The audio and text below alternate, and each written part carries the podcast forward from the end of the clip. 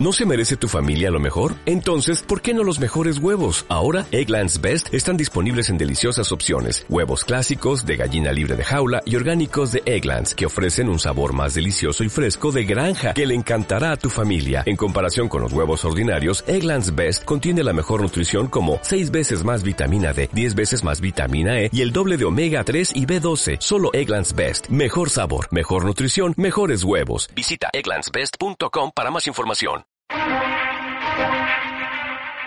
Este es el misterio extra de Nueva Dimensión.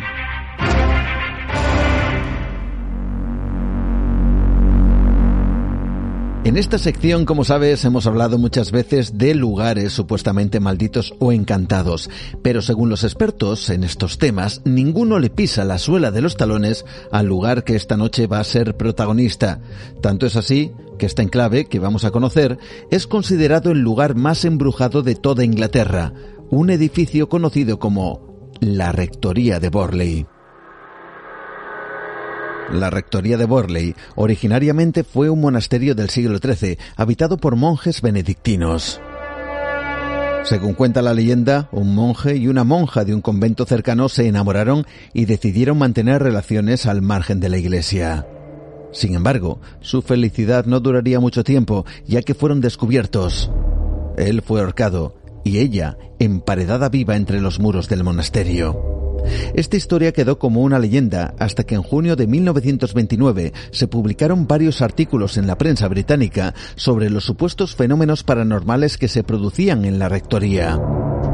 En dichos periódicos se hablaba de la aparición de una monja fantasma que deambularía por sus estancias, algo que llamó la atención a un conocido investigador llamado Harry Price, quien afirmaría que el lugar estaba realmente maldito.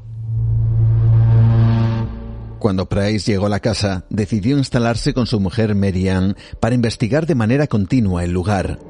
Comenzó a registrar todo tipo de fenómenos, desde los clásicos golpes, susurros de procedencia desconocida, hasta la visión de lo que Price describía como la figura de un hombre sin cabeza.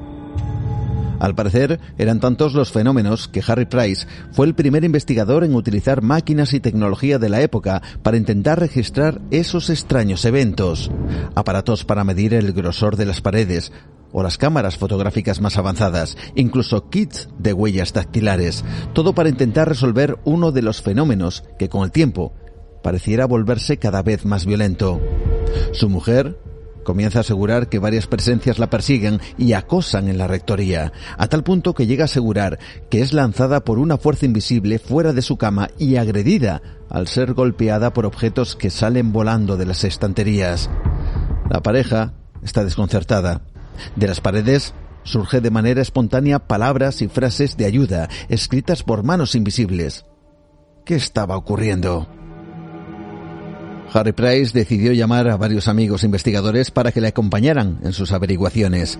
Todos ellos decidieron hacer una sesión de espiritismo que contendría una inquietante revelación.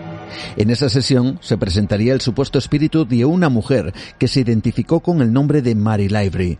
Aseguró haber sido estrangulada por su marido y ser enterrada en los cimientos de la casa. Tras la información sobre su muerte, hizo una revelación a modo de profecía. La casa se incendiaría y tras el incendio se encontrarían sus huesos. Bien, tras 11 meses después de aquella sesión, una lámpara de aceite caería accidentalmente quemando la rectoría hasta sus cimientos. Price, al enterarse de este hecho, recordó la profecía de aquella sesión espírita y tras la extinción del fuego comenzó a excavar en los cimientos de la casa. La sorpresa fue mayúscula cuando entre las cenizas encontró los restos óseos de una persona que, según el estudio forense de la época, pertenecían a una mujer joven y que habría sido sepultada hacía décadas.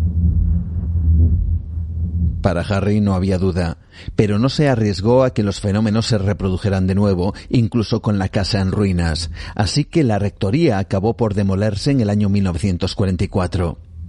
Price escribió dos libros sobre su experiencia en ese lugar, contabilizando más de 2.000 sucesos de extraña naturaleza. Esto le valió a la rectoría el apelativo del lugar más embrujado de Inglaterra.